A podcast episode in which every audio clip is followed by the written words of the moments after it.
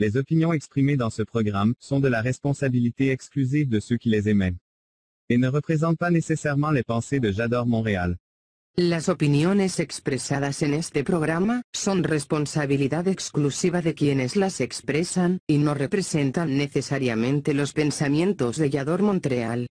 The opinions expressed in this program are the exclusive responsibility of those who emit them and do not necessarily represent the thoughts of J'adore Montreal. Estamos muy preocupados por el infierno. El verdadero infierno, dice Italo Calvino en Las ciudades invisibles, lo hacemos aquí, estando juntos. Solo hay dos maneras de salvarse. Una es sencilla, dejarse arrastrar por el infierno hasta convertirse en parte de él. La otra es más compleja, porque exige atención, juicio, detenimiento. La otra es pararse a mirar dentro del infierno qué no lo es y hacer que perdure.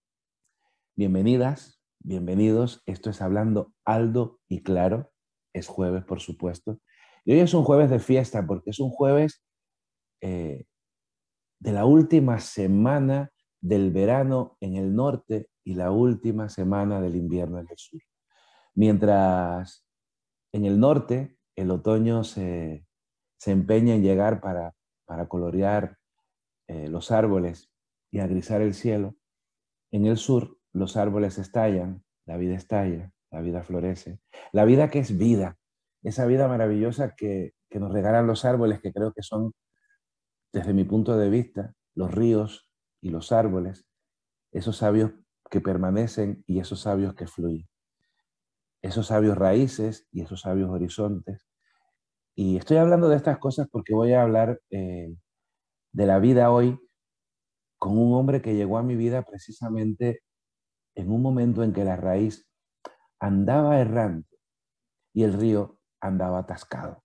Es decir, al río se le atravesaron piedras y no fluía y no fluía y no fluía. Y las raíces andaban como enfermitas de esa cosa que se llama melancolía, nostalgia, que se llama miedo, que se llama zozobra. Era un tanto desapacible mi vida en esos años.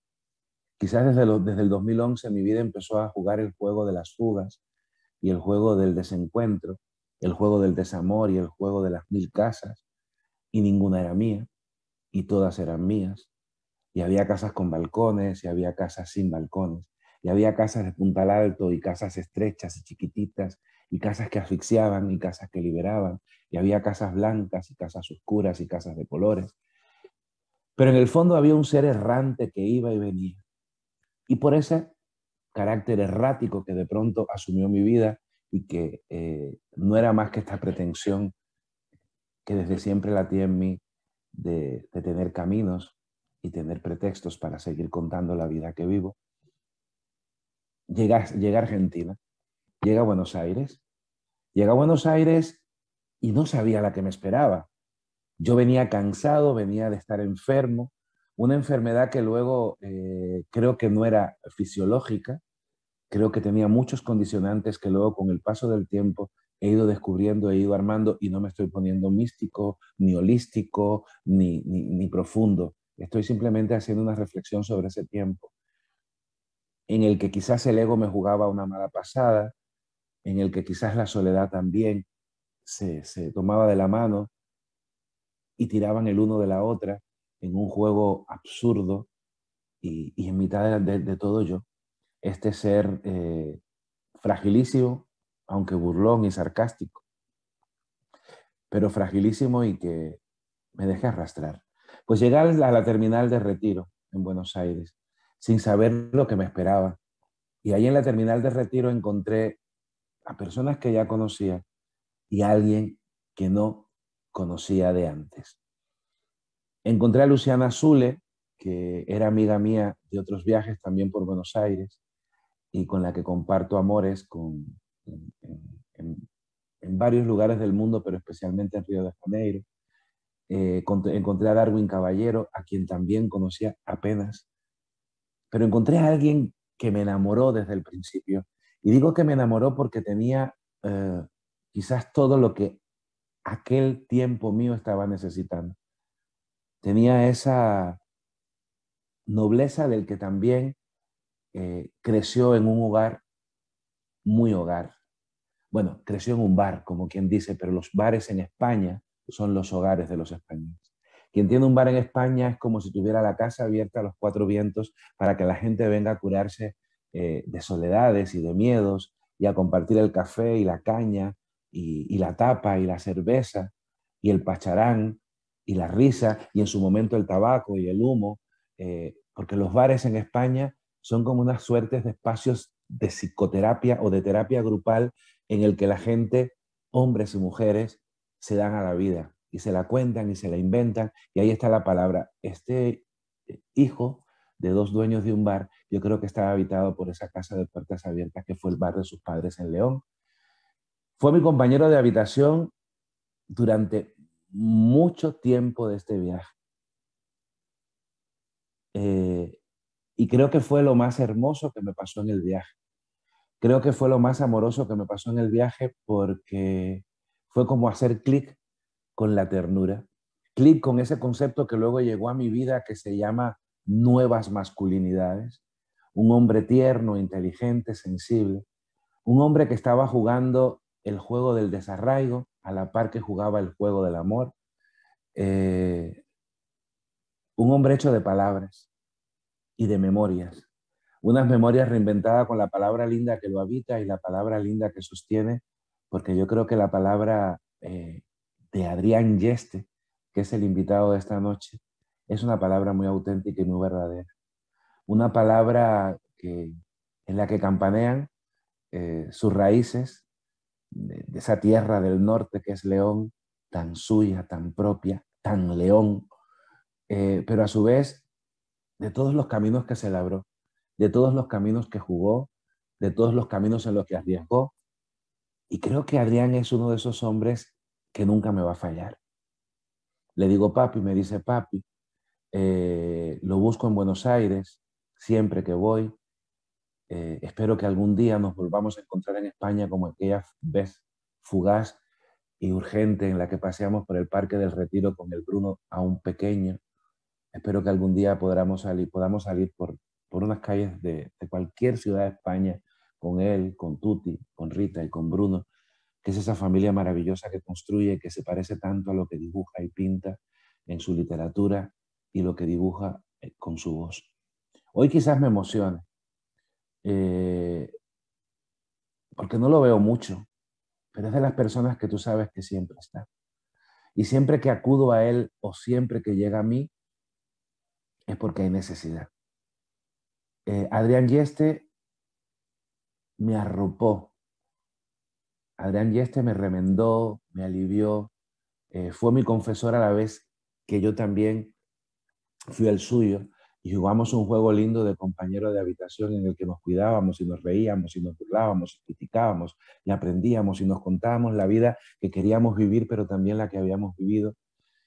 Y yo creo que eso es un privilegio.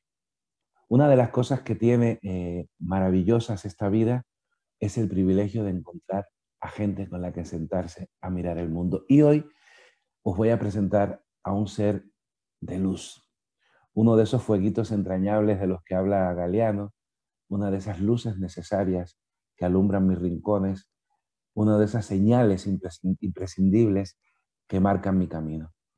Eh, lo respeto mucho como, como artista, pero lo admiro mucho como ser humano eh, por todo lo que construye, por todo lo que deja, por todo lo que crea, por todo lo que amasa, por todo lo que funda, por la disciplina, eh, por la pertinencia, por la insistencia, por la búsqueda, pero sobre todo por su inmensa capacidad de amar.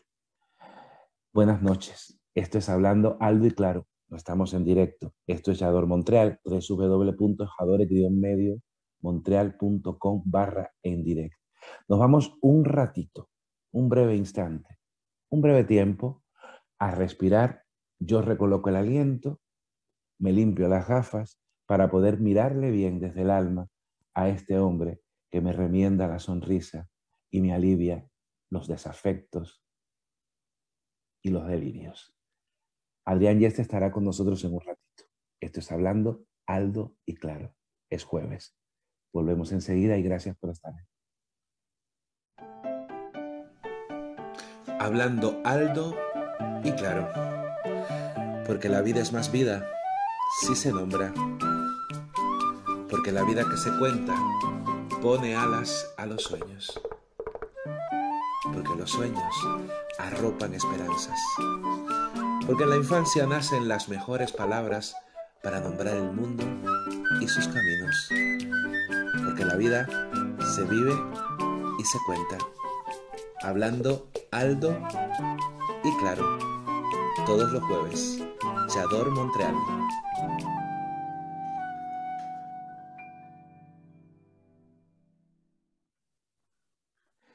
Cosa linda, cosa bonita, hombre de rojo, hombre maravilloso, hombre chiquitito que me cabe en el abrazo cuatro veces y me soy feliz de que me quepas en el abrazo cuatro veces porque cuando trabajo abrazo siempre me, me desarmo y me armo y me reinvento porque estar contigo es para mí un privilegio. Amigas, amigos, él es mi amado, mi queridísimo y admirado Adrián Yeste. Buenas noches, buenas tardes, ¿qué tal? ¿Cómo estás? Hola, Aldo. Bueno, ya antes dijiste que nos llamamos papis uno al otro, así que no vamos a andar diciéndonos por el nombre. Eh, pues nada, feliz de poder estar acá contigo. Mira, tenemos que hacer estas cosas como para juntarnos a charlar más de 15 minutos, así que feliz. Además sé que me has puesto acá abajo las, las palomitas de maíz que ponen acá. Yo no sé si, si saben en Chador Montreal que vos sos del arroz con leche y no de los pochoclos, de las palomitas, pero bueno, para pasar un rato de, de, palomitas. Sí, que la gente se siente, dicen en, en, en, Colombia a la que a las palomitas le llaman, bueno, no pochoclos, eh, ni palomitas, le llaman crispetas, y, le dicen que las crispetas, eh, que el chisme es como las crispetas, que no alimenta, pero que entretiene. Y esto eh, yo creo que no solo va a entretener a quien lo escuche, sino que va a alimentar, porque a mí me parece que eres un, un ser muy nutritivo. Desde luego, para mí lo eres y lo has sido y, espero que lo sigas siendo durante mucho tiempo. Sabes lo que supuso ese reencuentro en el año 2003 en aquella, en aquel en aquella terminal loca del retiro en, en Buenos Aires, que es la propia palabra indica, retiro pero no el retiro espiritual que te mete hacia adentro, sino el retiro eh, ese caótico en el que todo estalla y fluye y tú dices, ¿y esto qué es? Aquella cantidad de gente, aquel mundo que va y viene y aquel mundo delirante. Adrián y este, pero lo primero, lo primero que hacemos siempre es irnos a la infancia. Nos vamos a León. ¿Te parece? Espera, déjame, porque empezaste por retiro y tú hablaste de, de, de ese enamoramiento que sucedió en, ese instante, yo, para mí era mi primer festival aquel, entonces yo iba como muy asustadito, ¿no? Eh, claro, disimulando, como que tenía mucha experiencia y bueno, yo estaba a, la terminal de retiro, no era la primera vez que iba, entonces era como, no, no, yo lo tengo clarísimo. Y nos subimos en aquel micro, en, aquel autobús que dicen en, España, de lujo, como para viajar 18 horas, acá en Argentina hay unos micros fabulosos, eh, coche cama, ¿no? Que dice allá mi abuela, y en un momento propusieron un bingo desde, desde el micro, pasaba la zafata, repartían los cartones, tal y cual, y ahí empezamos todos y todas a jugar al bingo, y bueno, eh, tu audiencia me imagino que ya puede saber eh, con este carisma que tú tienes, quién se ganó el bingo. Así que pueden imaginarse los gritos del Aldo Méndez allá en el micro, gané, gané, bingo, bingo, bingo. Y yo dije, ¿y este hombre que está hoy en la terminal? Pues, no, no es tan discreto, ¿no? Y, y bueno, también ahí ya mm, como que pude ver tu carisma y, y tu honradez también y tu deseo de compartir, porque claro, te dieron una botella de champán que lógicamente compartiste con todos los compañeros y compañeras del, festival. Con el resto de los viajeros y viajeras no, pero con nosotros sí. Así que todo arrancó, todo arrancó por ahí, solo para dejarlo en claro. Ahora hablamos de la infancia. Sí, sí, porque yo creo que eh, ese, ese bingo primero al que llegamos con los ojos cerrados en la infancia y a veces nos toca bailar con la más fea, o a veces que esto, que esto ya habría que reconvertir esta frase que se dice mucho, bailar con la más fea, porque creo que tiene unas connotaciones un tanto raras, porque ahora yo cada vez que apelo a un refrán, pues te frenas, que yo creo que ahí es donde está el aprendizaje, no en prohibirse, sino en pensarse lo que uno dice, eh, pero que te toca, hay infancias... Eh, terribles, hay infancias que no merecen, porque yo creo que todas las infancias merecen una dosis alta de dignidad. Eh, cuéntame de tu infancia, cuéntame de aquella vida en, León. Pues mira, empezamos hablando del bingo. Yo creo que en el bingo de la vida me tocó un, lindo cartón. Eh, no como para cantar bingo, pero sí para cantar línea y poder seguir jugando, que creo que en eso consiste, ¿no? Yo tuve una infancia, a ver, para empezar con un titular, ¿no? Creo que tuve una infancia feliz, eh, sobre todo porque crecí en un hogar donde predominaba el amor y eso es fundamental. Como decías antes, tuve una infancia de bar, muy de bar, y tuve la gran suerte, tuve la gran suerte que, que ese espacio, que en realidad era una casa donde en la planta baja estaba el bar, la cafetería Isla, allí en la ciudad de León, en el norte de España. Eh, la había construido mi bisabuelo esa casa, entonces la planta baja era el bar, en el primero vivía mi abuela, en el segundo mi tía abuela, en el tercero mi otra tía abuela. Y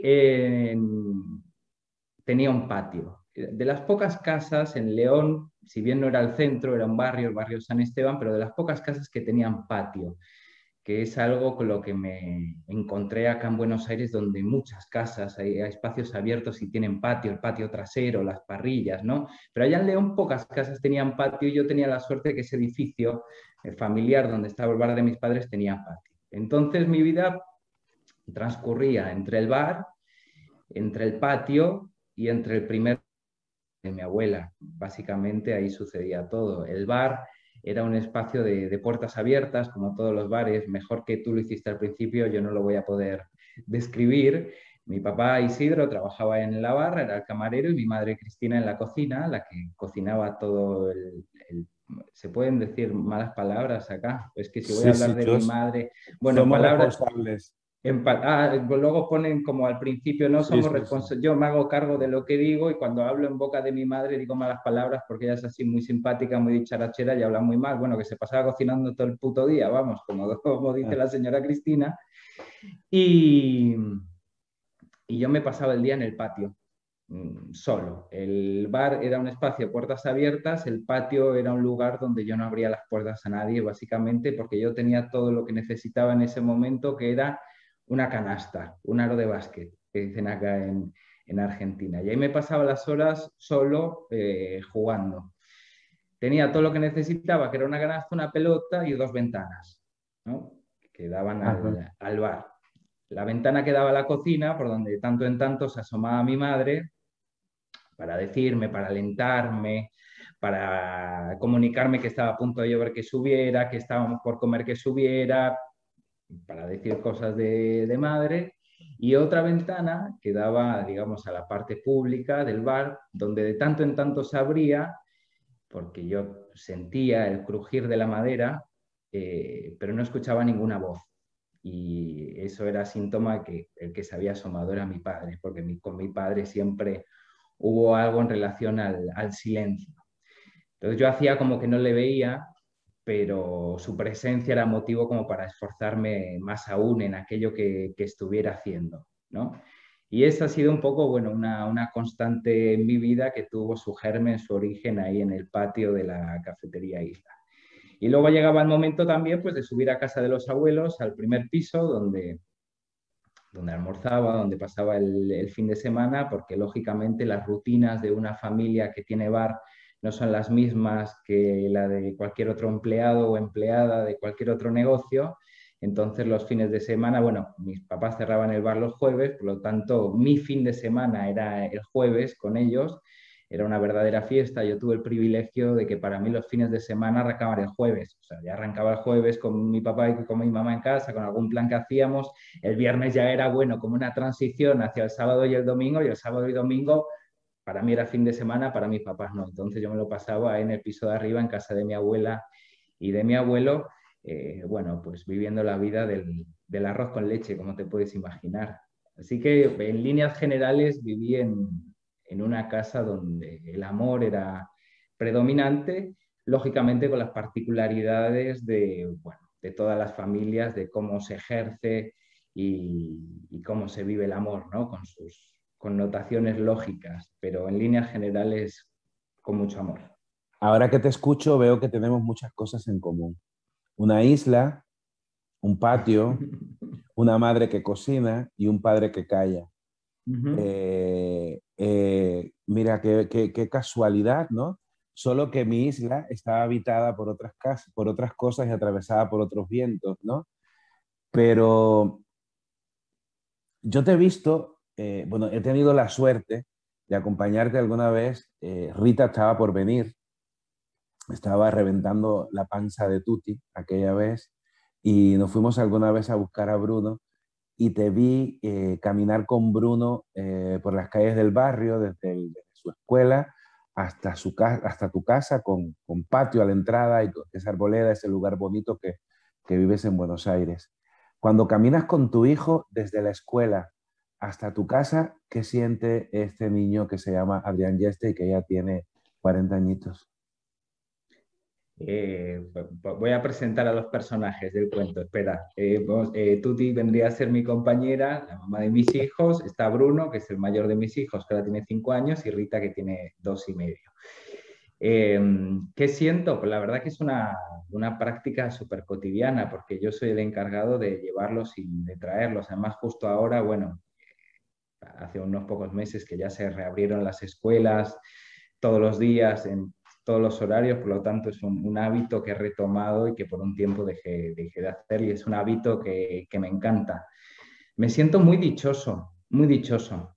Eh, y esto es una de las cosas que me ha dado este oficio que, tenemos y por, el que, y por el que vivimos también, el hecho de manejar mis propios horarios, eh, sobre todo para, para mí, que viví en esa, en esa esclavitud de los horarios del bar familiar, ahora el poder disponer de mis horarios, ser mi propio jefe y, tener el privilegio de llevar a mi hijo y a mi hija a la escuela es un, placer del que mis padres, sin ir más lejos, se privaron en la vida.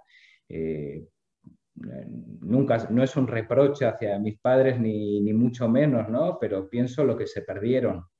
Cuando pienso en estas cosas no pienso en, en qué se puede llevar mi hijo de todo esto, cómo lo recordará, ¿no? Siento el, inmenso placer y la inmensa dicha que tengo de, poder ser un padre que lleva a sus hijos a, la escuela y que, los trae. Y además tenemos la suerte de que acá en Vicente López, en el barrio, pasamos por una calle que la llamamos la, Avenida de los Colibríes, porque es impresionante el número de colibríes que hay en esa calle. Yo todavía a día de hoy no, no me puedo explicar el verdadero motivo por el que eso sucede. Eh, bueno, los motivos inventados son muchos, ¿no? Pero digamos, la cuestión botánica de por qué viene a suceder no lo sé, pero, pero llevo y traigo a mis hijos del jardín de infantes por una avenida que está repleta de colibríes, así que es algo, un regalo de la vida, también buscado por mí y, que trato de, trabajar todos los días para que siga siendo así. Y si tuvieras que traerle a, Bruno y a Rita algo de aquella, ya estoy diciendo Rita, ya se me está dando el Rita, decir, a Bruno y a Rita le tienes que traer algo de, tu infancia, ¿qué le traerías desde León hasta Buenos Aires? Eh, ¿Qué les traería? Y si, si, pudiera, les traería a los abuelos más, más a menudo, sería algo que, que, me gustaría, sí. Pero en, en, lo posible, mira, por, en, en mi cumpleaños pasado me dijeron, ¿qué quieres de, de regalo? Y me pedí una pelota de básquet. Eh, mm. Yo, eh, bueno, en, en, en, mi vida llegó un momento que ya eh, me, me, cansé, me harté de, de ese juego, había algo de lo competitivo eh, que, no sacaba lo, mejor de mí y que no estaba pudiendo manejar, hice un parate y me fui por la rama del arte y hasta acá nos trajo. Y, creo que ha llegado un momento en mi vida que, me reconcilié con, todo eso también. ¿no? Y a mis 40 años recién cumplidos, eh, después de 20 años de no haber tocado una pelota naranja, me la pedí para, para mi cumpleaños. Y, y lo comparto, Rita es muy pequeña, pero, pero lo estoy pudiendo compartir con Bruno. y creo que poder compartir las cosas que a uno en su momento le hizo feliz es, es fundamental. El poder compartir con, los hijos lo que a uno le da o le dio placer o que de alguna forma lo ha podido resignificar para que en este momento presente vuelva a ser placentero. El poder compartir eso es maravilloso, que, tiene que ver también con, con, el acto de contar, ¿no? cuando les cuento y les narro a ellos, a otros niños y niñas, el, el hecho de que ese momento sea no solo placentero para quien escucha, sino un intenso placer para el que cuenta. Y crear vínculos desde el placer mutuo es una cosa, creo que indisoluble, permanente. Adrián, eh, quiero que me digas porque hemos pasado de, de, soslayo por la casa de los abuelos, eh, aunque, aunque era, era inevitable que estuvieras mucho tiempo en casa de los abuelos, y es esa dinámica, e, esa suerte de endogamia que se generaba en, en, muchos pueblos de España donde se construyó un edificio en el que vivían todos, todos, todos, porque era la manera de sobrevivir. No era, no era una intención de protegerse de otros embates que no fueran los económicos, sino era la manera de que la familia estuviera unida para que no se desmoronara la familia, porque ahora mismo se nos ha olvidado mucho de dónde venimos, se nos olvida de dónde venimos, se nos olvida qué pasó hasta hace cuatro días y lo que sigue pasando, porque yo creo que una de las grandes cosas de este tiempo es la falta de memoria, ¿no? De memoria histórica, de memoria emotiva, de, memoria, esa memoria que, que palpita y que define y que sostiene, y sin la cual ni el presente ni ese absurdo que es el futuro, porque lo que me parece absurdo es invertir tanto en futuro, olvidarnos del pasado y dejar que el presente, que es el verdadero futuro, eh, porque el futuro es mañana, el futuro es este ratito que estamos viendo que va a pasar en los próximos 20 minutos, ese es el futuro. Eh, háblame un poquito de esos abuelos porque no, yo a tus padres ya los he visto, ya he visto que Cristina y yo tenemos algo en común. Creo que hubiéramos sido una buena dupla eh, mm, explosiva, así como una suerte de, dos electrones libres que, pero que nos entendimos. Cuéntame de los abuelos, porque a mí es una de las cosas que creo que, que, que le son necesarias a todas las infancias, los abuelos y las abuelas. Sí, pues en ese primer piso vivía mi abuelo y mi abuela, mi abuelo Gavino, un tipo intenso, como su propio nombre, viste los nombres que terminan en no, Bruno, Gavino, como que ya marcan un tipo de, personalidad. Eh, un hombre que tenía tres dedos en un pie porque dos se los había rebanado tratando de arrancar una máquina de cortar pasto, digo, para que te hagas una idea del carácter que tenía el abuelo Gavino, un hombre que, perdió su padre siendo él muy chiquito, y que habiendo nacido en el País Vasco, eh, su mamá lo, trajo a, León y, hasta que ella se pudo componer económica y laboralmente lo, dejó en un orfanato, un hombre que vivió años en un, orfanato. Son vidas muy duras, vidas muy pesadas las de, las de esas generaciones de, la preguerra, de, de la guerra, ¿no? A nosotros nos queda tan lejos, pero es bueno saber de dónde, de dónde viene uno. Y conocí a mi abuela, la chica más guapa de León, indiscutiblemente, a tal punto que mi abuela Felisa había estado de novia con, con César, el mejor futbolista que dio León, a tal punto que lo fichó el Barça y hasta que llegó Leo Messi fue el máximo goleador de la historia del Barça. Mi abuela, la Felisa, fue novia de César, pero luego se enamoró del Gabino, que era un hombretón, un hombre muy guapo el percha le decían, porque tenía los hombros de tal modo que parecía que se había tragado una percha, ¿no? Cuando decían eso yo le, decía que abriera la boca a ver si le veía ganchito la percha, pero nada, tenía lengua y campanilla como cualquier ser humano. Y, y conmigo se entregaron como se entregan los abuelos, sin mañana. Era puro amor. Tenían una finca a siete kilómetros de León, La Compona, donde ellos me, me llevaban con, el coche y yo allí pasaba muchísimo tiempo con ellos. El abuelo se entregaba absolutamente y yo le retribuía rascándole la espalda. Yo creo que esto me lo has debido escuchar ya en alguna, en alguna historia de las que cuento sobre mi abuelo. Lo que pasa, a, tal punto, a tal punto que en un momento le, salió como alguna verruga en, la espalda y a mí me empezó como a dar cosita, andar ahí tocándole cerca de la verruga eh, y fue capaz de sacársela. O sea, pasó por una microcirugía para sacarse las verrugas de la espalda y que yo le siguiera rascando, porque lo nuestro pasaba por, por ese lugar. Murió, eh, yo creo que a mis ocho o nueve años, una cosa así. Eh, y, dejó un vacío en, un momento, sí, lo recuerdo. Hasta ahora, y fíjate que estoy hablando de hace más de, más de 30 años, ¿no? Ha sido la, la única gran muerte que, he tenido en mi vida, así que es algo que, bueno, que va a empezar a llegar en, el corto plazo, pero que hasta ahora me queda muy lejana. Y quedó la abuela, la Feli, la chica más guapa de León, que a día de hoy, con casi 100 años ahí en el geriátrico, sigue siéndolo.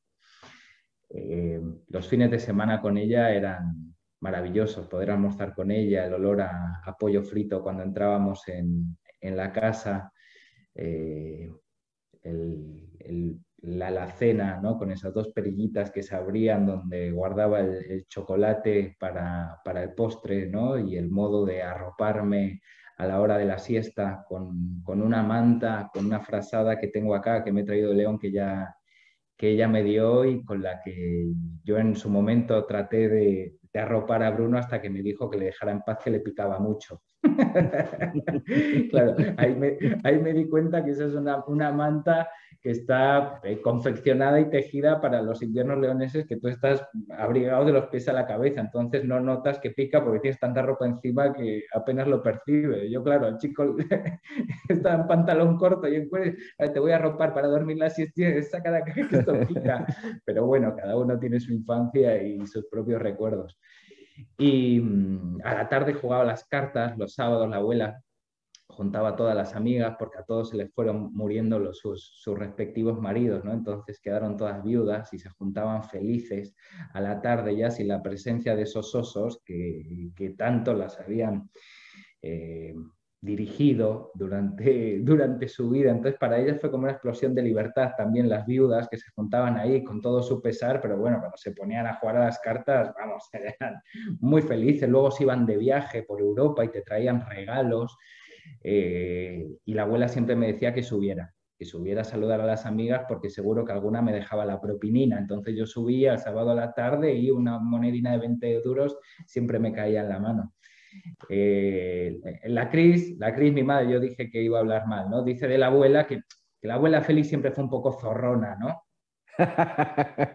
eh, y es probable que sea cierto, como que, bueno, una cuestión de, supervivencia también, ¿no? Esto que tienen las, las rapaces eh, y, estas, y estas alimañas, esa figura del zorro, ¿no? Del, zorro popular como el astuto, porque en ese bosque donde ellos vivían, eh, la presencia del oso, del abuelo, era imponente. Entonces, bueno, la zorra tenía que buscarse la vida y tenía un pelaje hermoso, mi abuela, tenía un pelaje hermoso, aún lo tiene, aún lo tiene. Me reencontré con ella la última vez que, que fui a León, eh, está muy mayor, ya apenas está, está, ahí con un, con un hilito que le ata a la vida con mucha precariedad, pero, pero fue muy bonito porque aseguraban eh, muchas personas que ya ni escuchan, ni ve, ni nada, y, y fue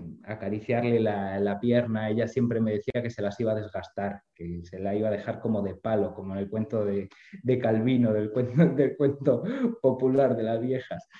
Eh, y fue acariciarle la pierna que, reaccionó, así que siempre hemos tenido un vínculo muy bonito, muy especial con la Feli. Sí, sí.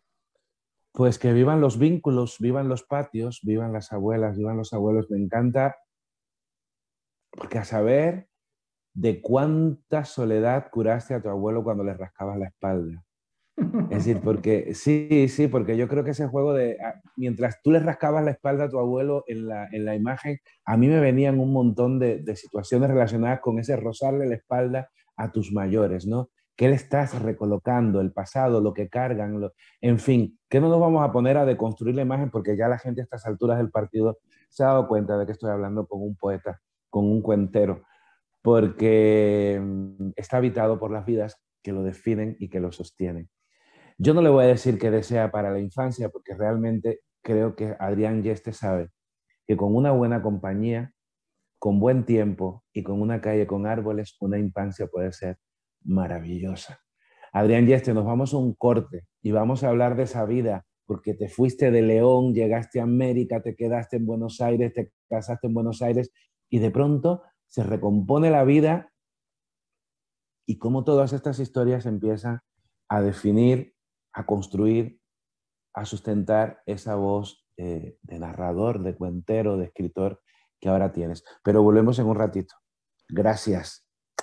Volvemos ya mismo. Es jueves, él es Adrián Dieste, yo soy Aldo Méndez y esto es Hablando Aldo y Claro y estamos por Yador, Montreal.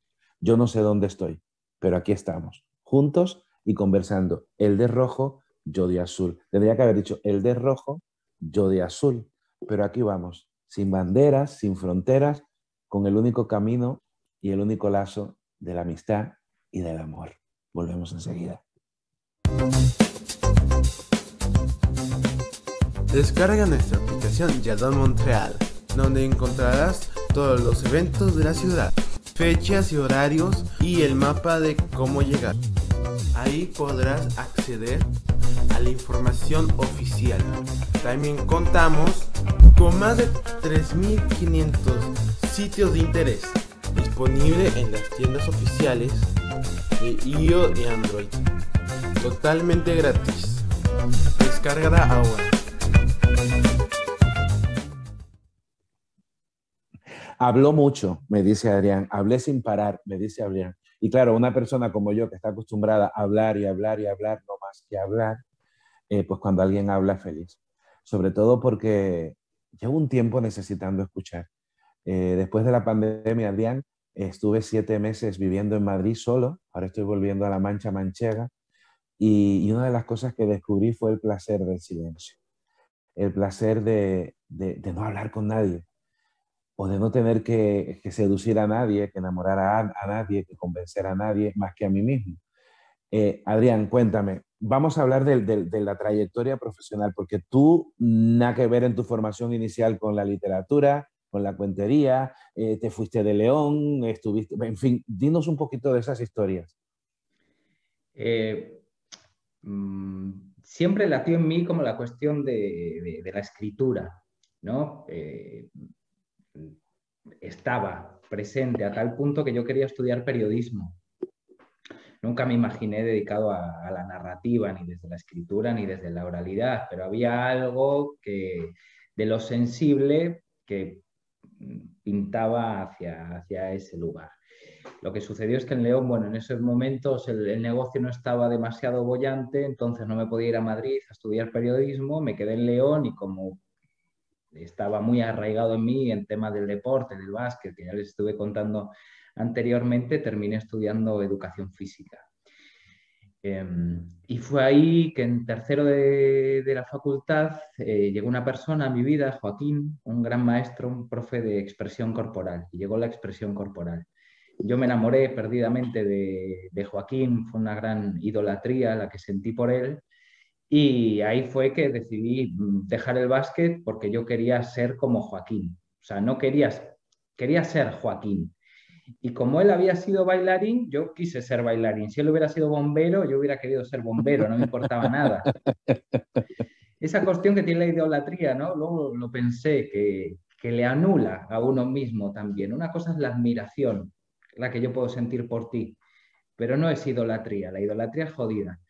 Y yo por Joaquín sentía idolatría. Yo, él bailó, yo fui bailarín también. Y dejé todo en León y me fui a Valencia a estudiar danza. Lo que pasa que, bueno, qué sé yo, como tenía cierta gracia en el movimiento, era flexible y era chico, y había muy pocos chicos que bailaban, pues se me abrieron muchas puertas muy rápidamente. Esta es una constante como en mi vida.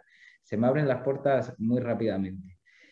Y comencé a bailar, seguí mi formación en expresión corporal porque yo quería ser Joaquín, porque yo quería ser Joaquín, y eso fue lo que me trajo acá a Argentina en el año 2007. Quise seguir mi formación en danza, en expresión corporal. Eh, una vez que llegué acá, eh, pues me encontré con que, con que no tenía que ser nadie, nadie que yo no fuera. Ni aquel jugador de básquet, luego devenido entrenador de básquet, ni tenía que ser Joaquín, que tenía un tiempo y un espacio para ver quién era yo. Y bueno, para eso fueron necesarios 12.000 kilómetros de, distancia. Y en palabras de Aldo Méndez, ¿no? empezar el juego, empezar el juego, sí, del desarraigo y el juego del uno mismo, si es que existiera, ¿no? Y em, comencé a viajar por Latinoamérica. Yo tenía una, una libretita de viaje, eh, marca de whisky, porque yo siempre usé libretitas de marca de whisky, marca de cerveza, eh, camisetas de marca de tabaco, porque mis padres tenían un bar, ya se lo conté antes. Y en esa libretita yo iba anotando pues, los relatos, las anécdotas del viaje. Me fui conectando con la escritura de vuelta dos relatos así muy onda galeano, ¿no? Como te puedes ah. imaginar, europeíto clase media que había leído allá el libro Los Abrazos y se había traído las venas abiertas de América Latina, ya vamos, entre, entre Che Guevara y yo había una frontera muy fina, muy fina. Y así fue que llegué a, a Cuzco, ahí a Perú, y una noche en una pensión muy barata, porque iba tratando de gastar lo justo para poder estirar el viaje lo máximo posible en una pensión con olor a humedad, soñé que esos relatos que yo iba anotando en, mi libreta de marca de whisky los narraba de viva voz en un escenario, del mismo modo que antes me subía a bailar, subía a contar las historias de mi libretita. Me desperté en la madrugada eh, con con esa sensación impresa en la piel, en el alma de, de que era una epifanía, una verdadera revelación. Yo una vez había escuchado un cuentero en Valencia y me indigné porque yo había ido al bar a, tomar una cerveza. Entonces eso de no poder hablar yo con mis amigos y tener que escuchar al, tipo aquel me, me, sublevó y me fui. O sea, era lo único, el único recuerdo que yo tenía de un cuentero. Pero aquella noche en el Cuzco me vestí y salí a pasear en la madrugada por la ciudad, transpirado, fue muy revelador. A tal punto que de regreso a Buenos Aires, al pasar por La Paz, Bolivia, me compré un chaleco, porque yo había soñado que se contaba el cuento con chaleco, entonces me compré un chaleco y ya lo tenía todo para contar historias. Ya tienes el kit del cuentero hippie, la libretita y el chaleco, ya. No necesitaba más. Bueno, necesitaba saber en qué consistía eso, básicamente. Y así fue que, comencé a formarme acá de, regreso a, Buenos Aires. Pasé por, varios compañeros, por varios docentes muy queridos, pero fue en una feria del libro, que estuviste con ella hace poco, que conocí a, Juanita Urrejola. Y, yo le dije a Juanita, wow, qué, qué, bueno esto que haces. Y ella me dijo que había venido a Buenos Aires expresamente para estudiar con Juan Moreno en el Instituto Suma. Entonces me recomendó y llegué a, lo de Moreno, al Suma, a un espacio formidable de, formación, pues bueno, entre, entre sus alumnos, o sea, además de él, de su capacidad como, como maestro y como narrador, en el grupo como alumnos estaban Juan Tapia, Pedro Parcet, o sea, compañeros que hoy son referentes en la cuentería acá porteña y yo, claro, los tenía como compañeros, es decir, en cada clase les escuchabas a ellos contar las devoluciones de Moreno a Tapia, de Moreno a Parset. Entonces, claro, para alguien que estaba empezando como yo era un verdadero aprendizaje. Y en una de esas, una, una noche de esos puntos bisagras en mi vida, fuimos con, con, otro amigo al living de Marta Lorente porque nos habían sugerido escuchar a José Campanari y fuimos a escuchar a Campa. Esa fue la primera noche que, que yo escuché a Campa. Habíamos tomado, yo tengo la costumbre de llegar puntual a los sitios, lo que pasa que acá en Buenos Aires para llegar a puntual tienes que salir con mucha antelación, llegamos temprano y nos tomamos una cerveza. Antes en el bar de abajo no podíamos subir a la casa de Marta todavía. Las cervezas acá no es como el León que te tomas una caña, acá es una botella de litro y, y te la tenías que tomar, pues no puedes dejar nada, eso es de mala educación, lo sabemos todo. Entonces, bueno, eh, arrancó Campa con la función y claro, yo estaba formado en la escuela que las funciones tienen que durar una hora, o sea, llevábamos hora y cuarto y yo seguía y tú veías que la función estaba todavía más o menos, que no había llegado al clímax todavía, yo me estaba meando ya que no podía más. una, o sea, es de los momentos más felices de mi vida, pero puedo reventar acá y mearme encima.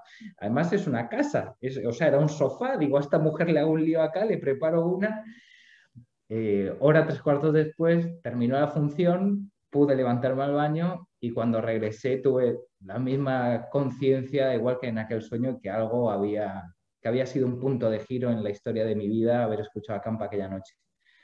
Porque yo pensé que del mismo modo que ese hombre me había llevado al barrio de Chacarita, eh, que mi universo era León y que estaba todo bien con el cuento tradicional, que aquella formación había sentado unas bases muy sólidas en mí, pero que mi universo era mi universo y que yo quería hablar de mi universo y a partir de ahí empecé a contar relatos propios y León para arriba y León para abajo y el bar y los abuelos y mis padres y bueno, todo lo que tú sabes y todo lo que ustedes comienzan a, saber hoy. Más o menos esos fueron los, los comienzos.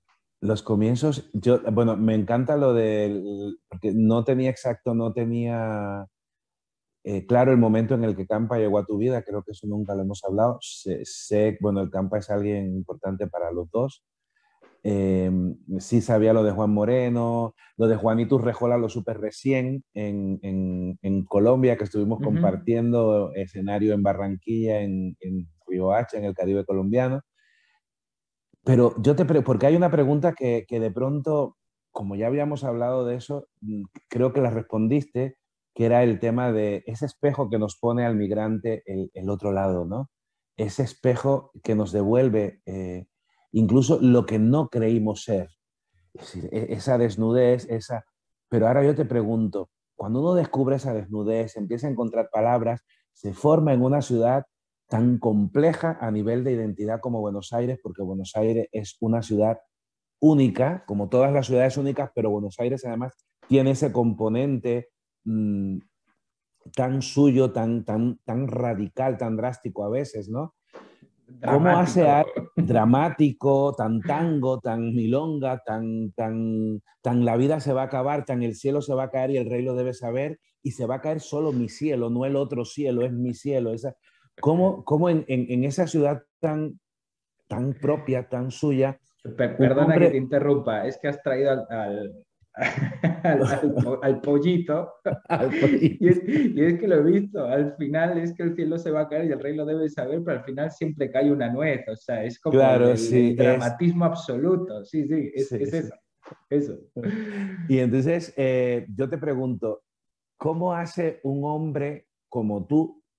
Porque yo creo que una de las cosas que, que, que te adornan es esa sensibilidad y esa fragilidad ¿Cómo hace un hombre como tú? ¿Qué tiene que hacer un hombre o una mujer o un ser humano desarraigado y que entra a un mundo que no es suyo y que puede llegar a ser hostil por su propia naturaleza para salvaguardar, defender e incluso hacer que trascienda su voz más auténtica y su raíz más honda? ¿Qué, hace Adrián Yeste para eso? Em, claro, es que nosotros hemos tenido dos modos muy distintos de vivir esta ciudad. Yo sé el modo en que la vives tú, que tiene que ver justamente con todo esto que, estás diciendo. Para mí fue un entorno muy amable de entrada. Tal vez con el tiempo no tanto, ¿no? Yo me enamoré de Buenos Aires perdidamente, fue un flechazo, fue un amor a primera vista con el paso del tiempo empecé a pensar que Buenos Aires tal vez es mejor para tenerla de amante que de, que, de cónyuge, ¿no? Porque es fogosa, es dramática, es divertida, es nocturna, es muy pasional, pero bueno, en el día a día tiene sus, sus complejidades, ¿no? Y piensa que tal vez no es lo mismo llegar siendo un cubano o un latinoamericano a esta ciudad de ascendencia muy europea que, siendo un español. A mí me recibieron de brazos abiertos, con un calor que, yo no lo podía creer. O sea, no, no, podía entender que habiendo llegado acá, eh, a la semana me tratara mejor que en mi propia tierra. Yo venía desde ese lugar en el que uno viaja y es migrante un poco a la defensiva, ¿no? Pero se me cayeron todas las defensas, ni bien llegué porque, porque las personas reconocían en mí acentos pasados, eh, viajes familiares, mm, había algo de la memoria que, yo traía conmigo. Eh, a, los 10 días de llegar, yo recuerdo estar en, la ciudad de La Plata, que fui a visitar a un amigo que tenía acá y, en aquel almuerzo, que era un asado, eh, donde uno de los invitados además me regaló el libro de los abrazos de, Eduardo Galeano, mm, se leía a, Galeano en esa mesa y se cantaban canciones de Serrat. Yo en España jamás en una mesa canté canciones de Serrat. Y yo amo a Serrat porque fue una de las grandes compañías y uno de los grandes legados que, nos dejó mi papá ¿no? en los viajes familiares. Entonces, para mí estar en la ciudad de La Plata, en Argentina, cantando Serrat almorzando en, una mesa compartida y leyendo Galeano era como yo, a la vida no le puedo pedir mucho más.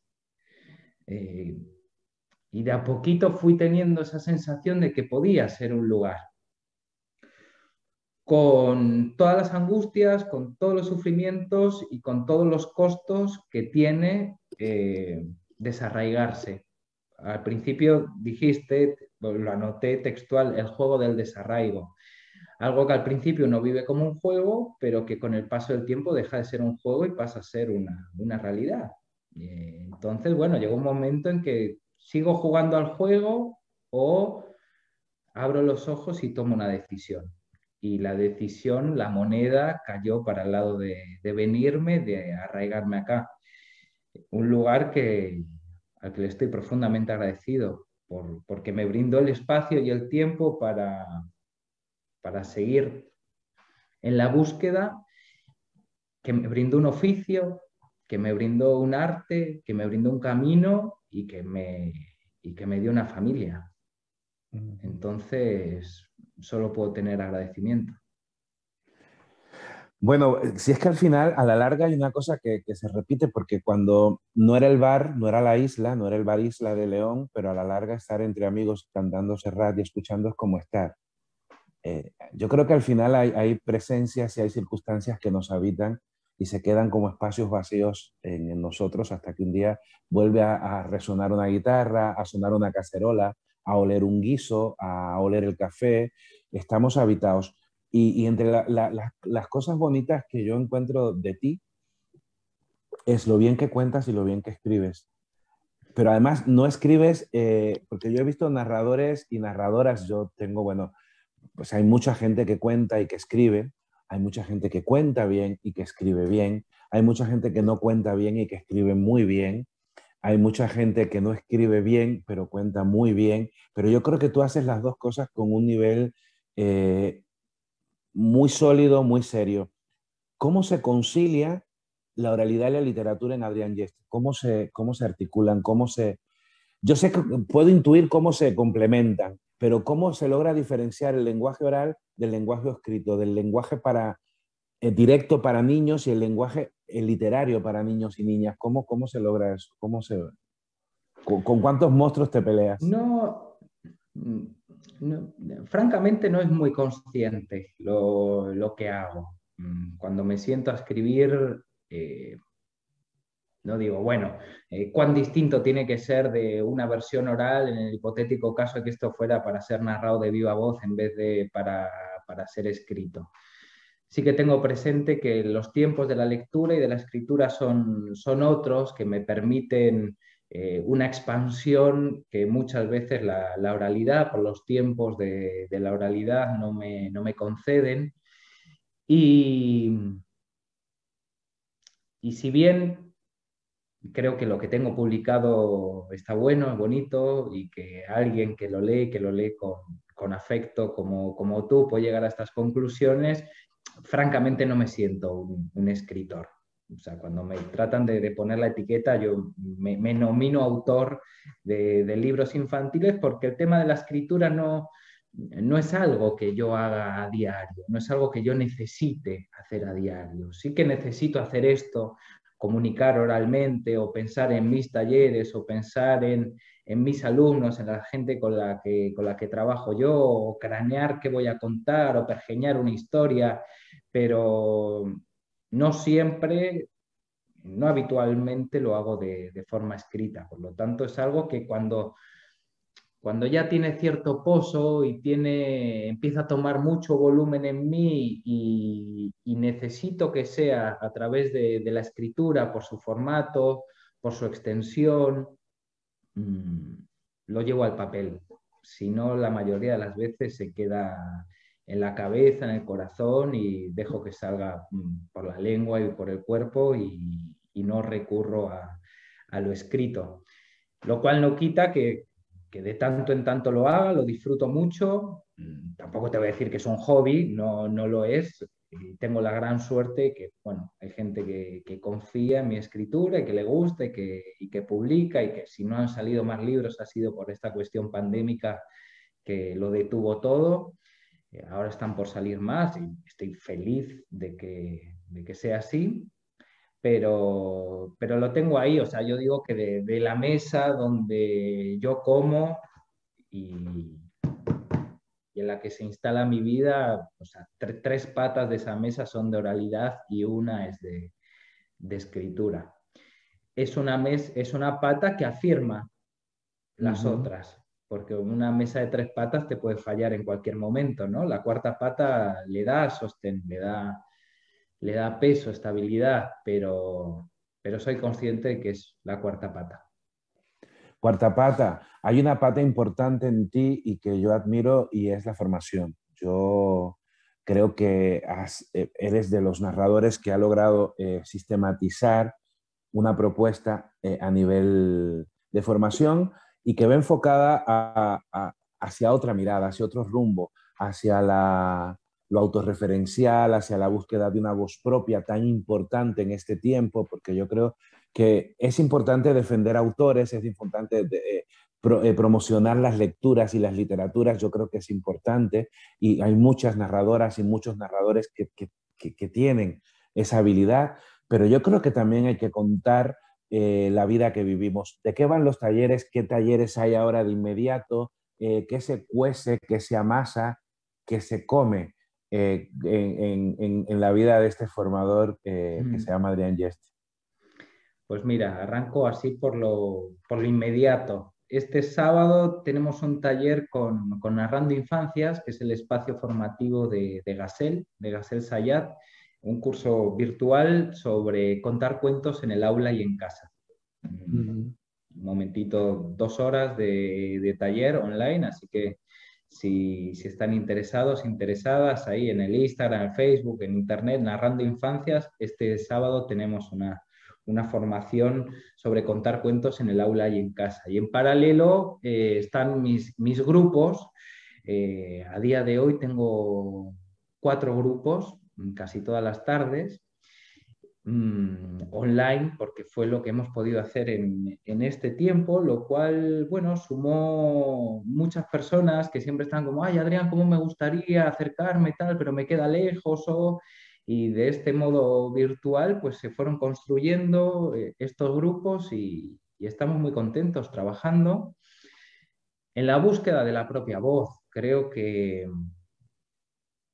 al menos yo en mi propuesta, en mi propuesta como, como cuentero y en mi propuesta como, como facilitador, como persona que, que, coordina grupos, la búsqueda es esa, que cada uno, cada una vaya contando y buscando su propia voz, su propio estilo. Acá en Buenos Aires sabemos que es una ciudad donde la literatura tiene mucho peso, los, los autores, entonces la gente se acerca mucho y quiere comenzar por ahí. Me parece que está bien porque el, primer motivo y el primer pulso para narrar es el deseo, así que si el deseo está puesto en ese lugar, arranquemos por ahí, pero es de, a poquito ir desmalezando para ver qué hay de, la voz propia en todo eso que, estoy contando, ¿no? Y cada vez tratar de escaparle más como a las mañas, a las cuestiones más por ahí más técnicas, más superficiales que hacen a, este arte y tratar de indagar en,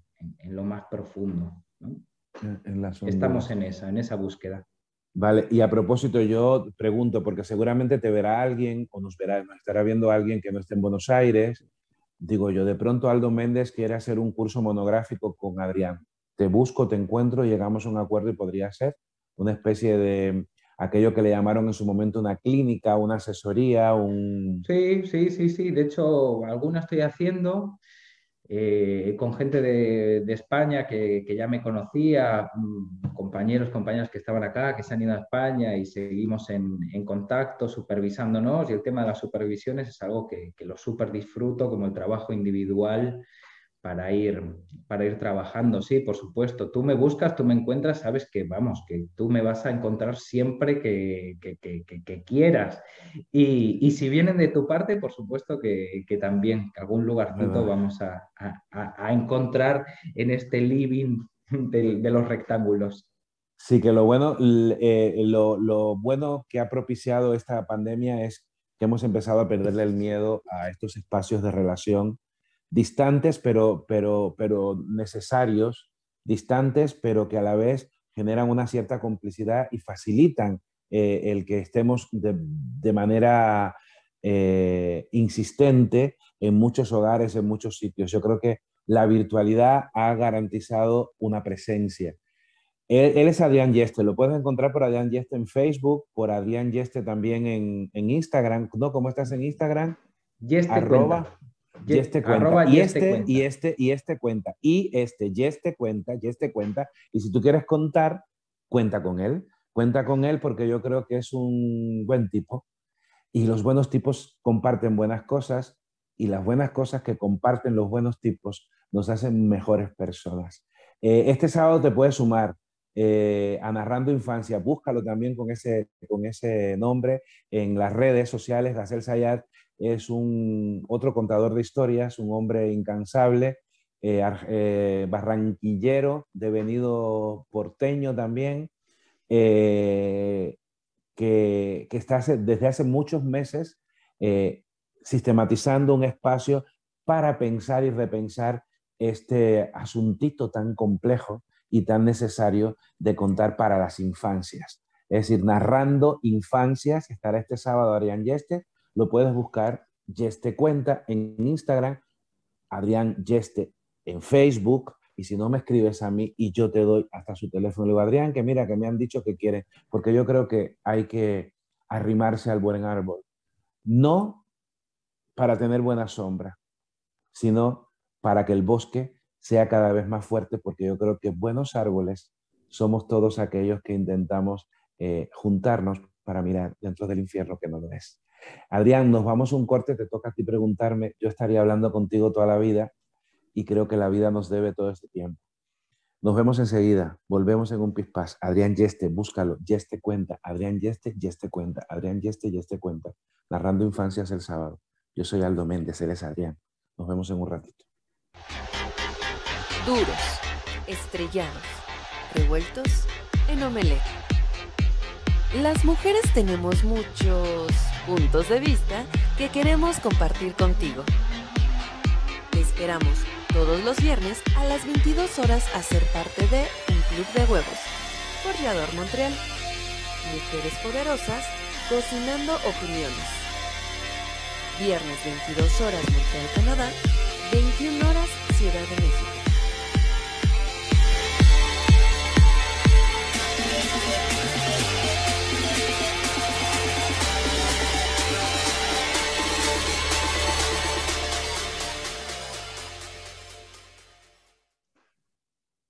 Estamos en directo. Siempre que llegue este momento, Adrián, digo lo mismo. Cuando me propusieron este encuentro, creí que una hora era suficiente, pero hay personas con las que la vida no me alcanza y como hablando al claro lo que ha hecho durante todos estos meses, que ya estamos en el, en mitad del sexto mes, eh, es presentar a las personas que quiero. Pero las personas que quiero, eh, pues me habitan y como me habitan, pues siempre fluyen porque eh, las casas que están habitadas siempre tienen aquello, aquel cajón que no se abre, aquella puerta que no cierra, aquel grifo que gotea, aquel recuerdo que no se toca pero que hace falta tocarlo de vez en cuando y entonces es lo que tiene el estar habitado.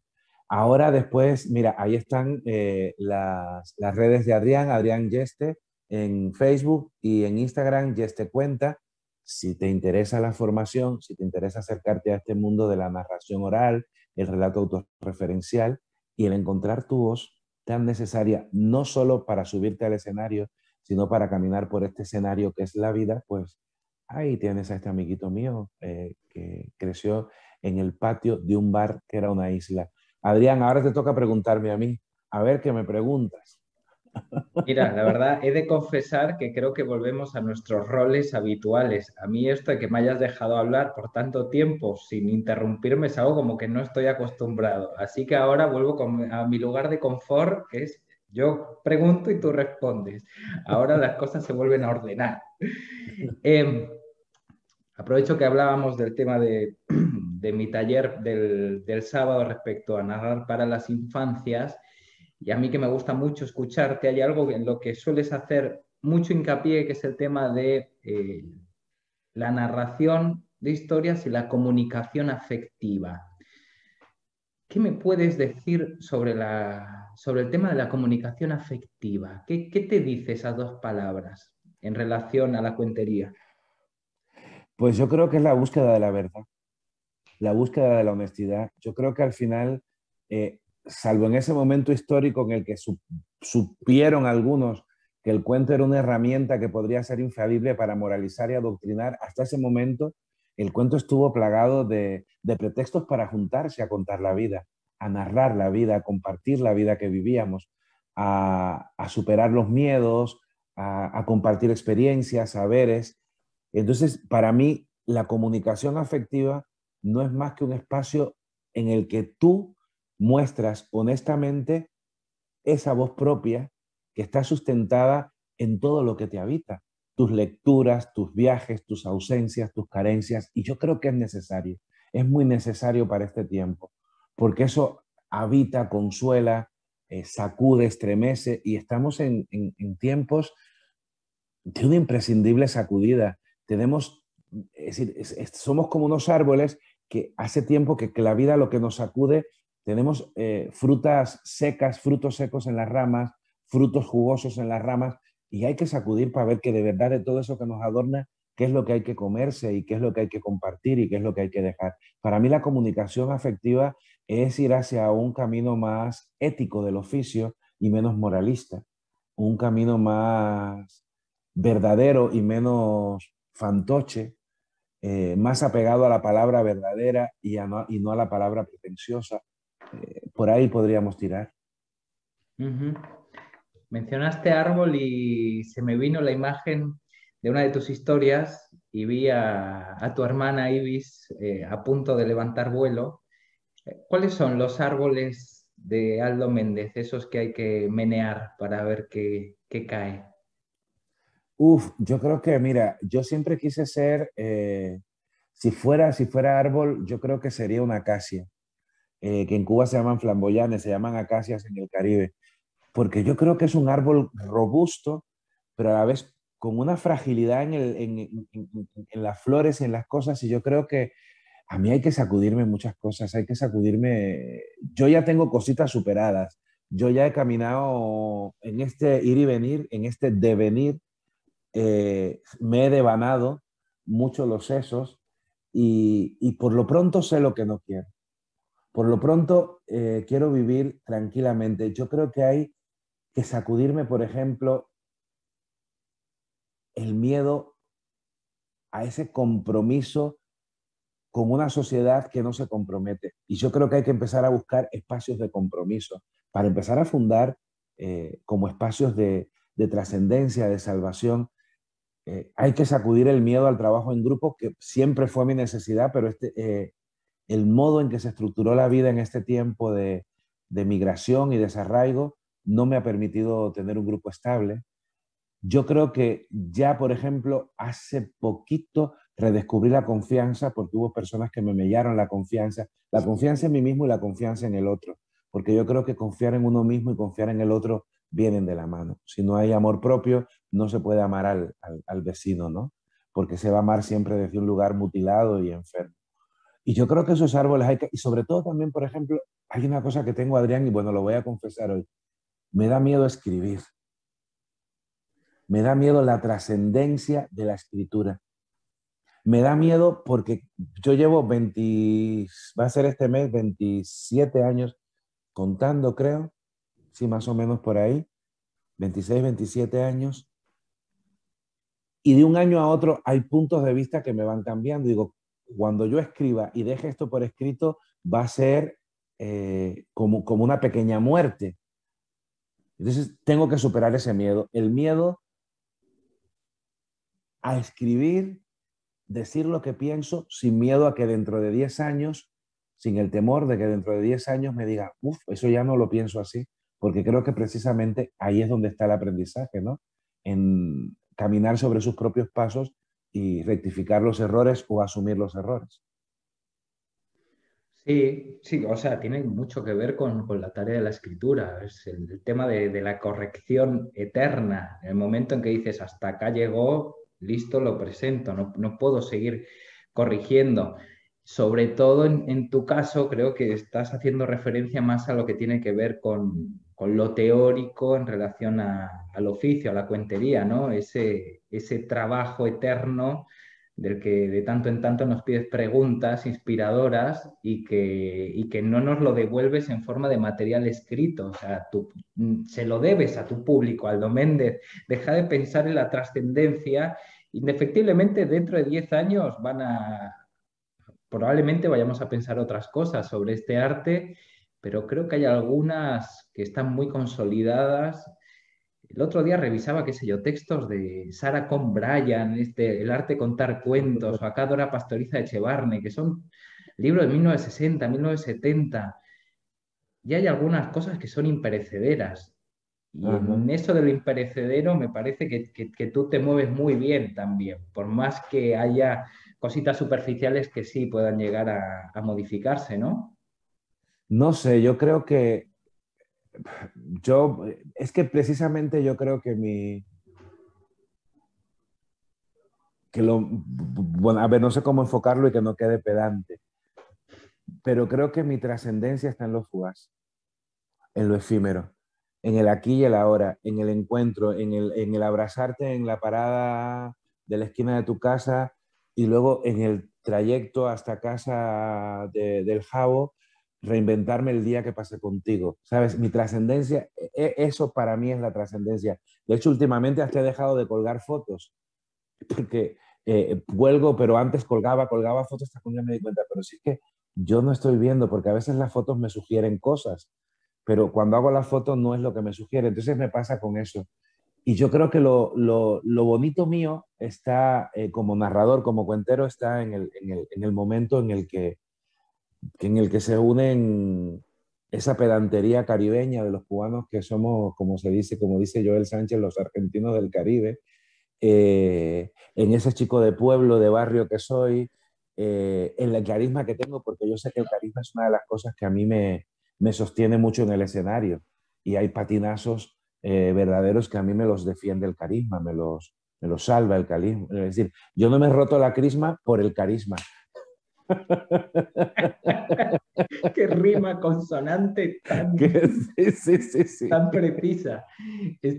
mira, estabas hablando, eh, como es que, tu trascendencia pasa por lo fugaz, dijiste fugaz y se me vino veleta roja, porque hablabas también de los, de los proyectos colectivos. Entonces se me juntó proyecto colectivo, fugaz, veleta roja. Y, y también hay una trascendencia ahí en, en, Veleta Roja. Están los discos, eh, vas a pasar a la posteridad y yo el día de mañana a Bruno le voy a poder decir, vamos a leer o vamos a ver o vamos a escuchar algo porque estás en otros soportes. ¿No? Sí. Pero ese no soy yo. Pero ese no soy yo. ¿Sabes? Ese no soy yo. Son Carlos y Hernán. ¿Sabes? Hay una cosa que, bueno, que, que ellos si oyen, eso me van a tirar de las orejas porque no hay pelo para tirar. Pero es esas cosas donde yo recobro, por ejemplo, con Carlos y Hernán recobro la confianza. Hay un juego, un tejemaneje que ellos arman y yo como una araña gorda me muevo en esos hilos. E incluso ellos pueden ver mis hilos y tejerlos y armarlos a, su imagen y semejanza. Y luego yo me acomodo, yo me amoldo. Eh, yo soy un ser grupal, yo soy un ser de grupo. Entonces, claro, no siempre he tenido la suerte de encontrar grupos. Si yo hubiera encontrado eh, en la narración oral o en la escena, lo que encontré en la música con Carlos y con Hernán, otro, otro gallo hubiera cantado. Es decir, yo tuve mi momento de álgido del grupo cuando estuve con Mayra Navarro, ya luego vino eh, todo lo que vino y, eso ya lo he contado muchas veces, pero a mí me parece que Veleta Roja existe, yo soy solo un pretexto de Veleta Roja. A veces en el directo soy muy el contexto de Veleta Roja porque soy el que eh, sin, sin, falsa modestia y que me da igual lo que piensen, y, porque más allá de la maestría y el virtuosismo de Carlos Hernán está mi habilidad para recomponer la relación con el público y la música y ese tejido que se arman, que lo hago intuitivamente, que, que, eso es una cosa que a veces veo el resultado y digo, ostras, ¿cómo pudo ser esto? ¿Cómo llegué aquí? Pero eso se hace desde la confianza y lo hablamos siempre. Entonces, eh, a mí me, parece que esas son las cosas y tiene que ver con el miedo que te decía, el volver a confiar. Ahora tengo el sueño de una escuela, eh, de, un espacio de relación, de construcción de relaciones y de vínculos, donde se pueda contar y comer y contar y comer y contar y vivir e inventar el mundo. Yo me imagino mi vida en el futuro como una casa de ventanas enormes y una cocina inmensa y cocinar palabras y cocinar pretextos. Eso es lo que yo quiero. A mí ya el escenario escénico, el fenómeno escénico de la escena de, y, valga la rebusnancia, que no la redundancia, sino la rebusnancia. Si a mí me gustan las otras, los otros escenarios más, más sociales de la narración, de la oralidad, más cercanos, más de calle, más de gente, más de aquí te pillo, aquí te mato, aquí me cuentas, aquí te escucho, aquí te invento, eso que pasa, eso que se llama efímero, que a la larga hoy hablando contigo, decía, es que nada es efímero. Nada es efímero porque se queda latiendo hasta que un día abres esa puerta y te toca rearmarlo, reinventarlo, recordarlo. Mm. No quería dejar pasar la oportunidad, porque hablabas como, como de la calle, de la aquí te pillo, de la aquí te mato, como de, cuestiones que al menos en mi imaginario eh, las puedo ver más acá de este lado del océano que no ni en León, ni en Ciudad Real, ni en las ciudades que, que hemos habitado y en, la que habitas actualmente. Eh, escuché el programa de la semana pasada con, con, Sandra, estabas con el jet lag todavía, pero me gustaría saber cómo, conociéndote después de este tiempo sin haberte subido un avión, sin las terminales, con la valija cerrada ahí en, arriba del placar, ¿Cómo fue volver a, a, este lado del mundo, que también es tu lado? Fue muy bonito. Eh, fue, a ver, no supe hasta tres días antes que ya tenía el boleto para viajar. Entonces ya llegó el momento en que dije, bueno, total, si no, mejor, me quedo aquí encerrado en la casa, escondiéndome de los calores de la mancha, eh, o me voy al norte, que ahora ando jugando al amor por el norte de España, un poquito más arriba de tu tierra. Em, pero fue volver a lo que me gusta. ¿Sabes qué pasa? Que hay un lugar en el que definitivamente yo soy, y es el Caribe, yo soy del Caribe.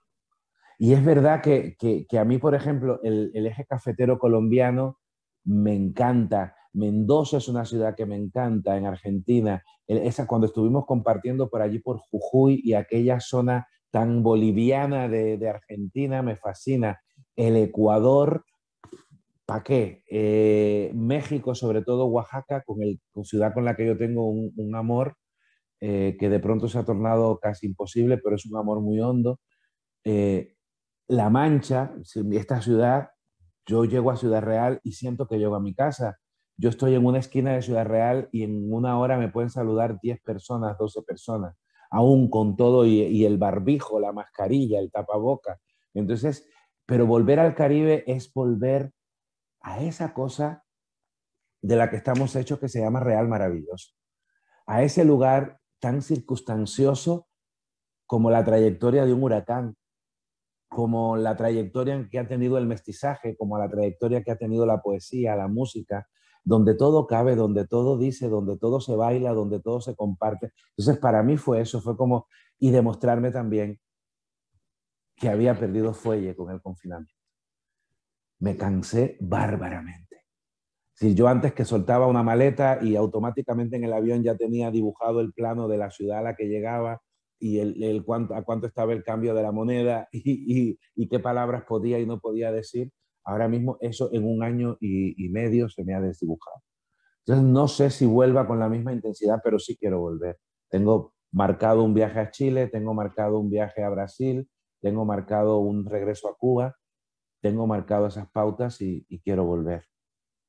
Hablabas como del, agotamiento y hablabas de, terminales, aviones, valijas, maletas, pero ¿qué, pasa con el cuentero que, que regresa después del confinamiento a, los festivales, a festivales masivos, con mucha actividad? ¿Qué, pasa con el fondo, con el training? ¿Cómo, ¿Cómo te sentiste con eso?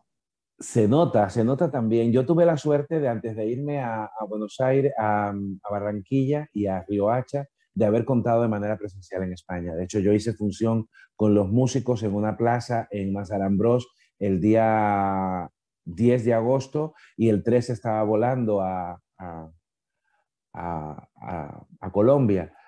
Bueno, estaba volando a Ámsterdam para, ir, para irme a Colombia, porque fue un vuelo imposible. Pero es eso, Adrián. Y sobre todo hay otra cosa. Hay un elemento que tú tienes que haber sentido, que es la cara, el conjunto de la cara. Esa, esa, esa expresión que construyen a la par ojos y boca. Incluso la nariz. Porque a veces tú estás viendo el público tan de cerca que ves cuando la nariz se ensancha porque estás respirando. Es muy curioso lo que vemos desde arriba, ¿no? Pero ahora mismo solo vemos los ojos y es muy fuerte. Con adultos menos, porque incluso los adultos mm, somos bastante falseadores del sentir, ¿no? Eh, salvo que te toquen y, no tengas donde esconderte. Pero cuando vas a contar para niñas y niños y los ves con la boca tapada, y que las niñas y los niños todo el asombro le pasa por la boca, es decir, cuando se enternecen, cuando sonríen, entonces tú estás instruyendo, tienes que aprender a leer y eso agota, agota, porque tú eres un ser que estás en el escenario en libertad, porque tú tienes todos tus recursos expresivos puestos en función del contar. Por eso mm, cuando veo a algún compañero contar con mascarilla, digo, ¿cómo lo hace? Porque me asusta, ¿no? Me, me, da grima. Pero lo, lo, jodido, lo difícil, lo complicado ha sido eso, ver al otro como amordazado. Y que te da una suerte de poder pero a la vez te genera el compromiso de, ir más allá para que sepan que debajo hay algo que palpita, ¿no? Que es, esa expresividad que tenemos en la cara los seres humanos. Pero es bonito, es bonito, es bonito contar en presencialidad porque se siente algo más que, que, que tu voz, porque sientes el silencio, porque cabalgas las presencias, porque habitas las presencias, porque te habitan esas presencias. Es un tejido, es un tejido maravilloso. cómo habitar el cuento. a mí me ha pasado desde el cuerpo, ha sido como muy fuerte, ¿no? Porque de algún modo me acostumbré a, contar del pecho para arriba. y, de pronto el, día que fui a contar presencial la primera vez y las posteriores también es como, wow, mis pies, mis piernas. Las manos.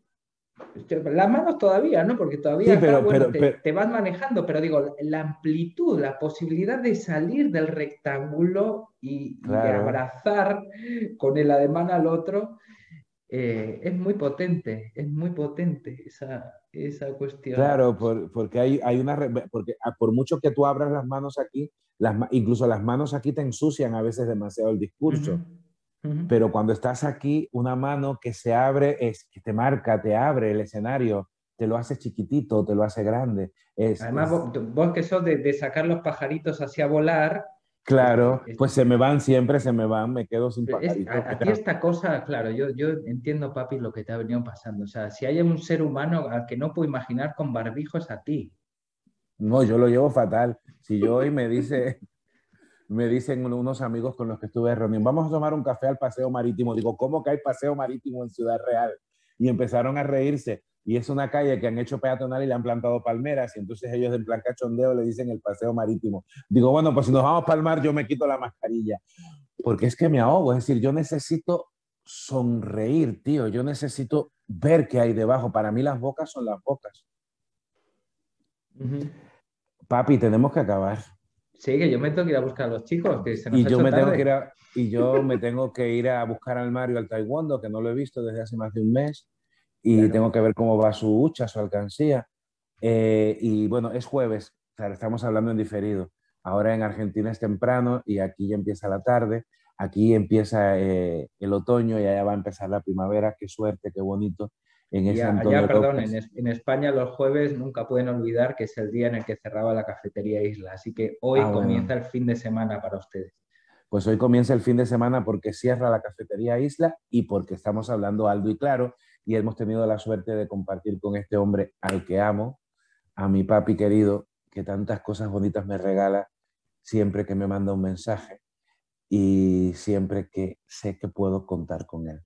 Tú también puedes contar con él. Ya te dimos sus claves. Adrián Yeste en, en, Facebook y Yeste Cuenta en Instagram.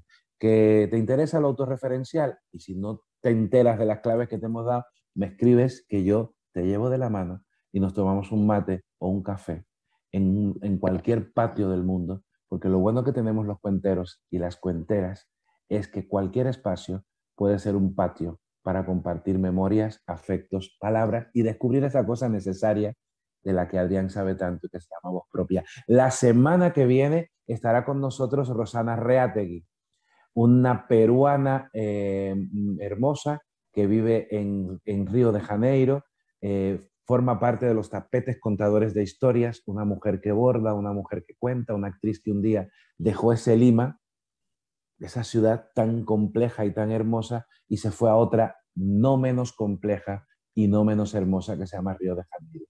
¿Qué ha pasado con la vida de Rosana? ¿Cómo llegaron los cuentos? ¿Cómo una actriz limeña se convierte en una narradora que fala portugués y cuenta y borda con esos tapetes mágicos? Adrián, eres una maravilla. Besos a Tuti, besos a Bruno, besos a Rita, besos al Café Isla. Serán dados, serán dados. Y besos, besos y besos y que no nos falten besos y que no nos falten colibríes ni calles por las que pasear la infancia maravillosa que tuvimos. Buenas noches.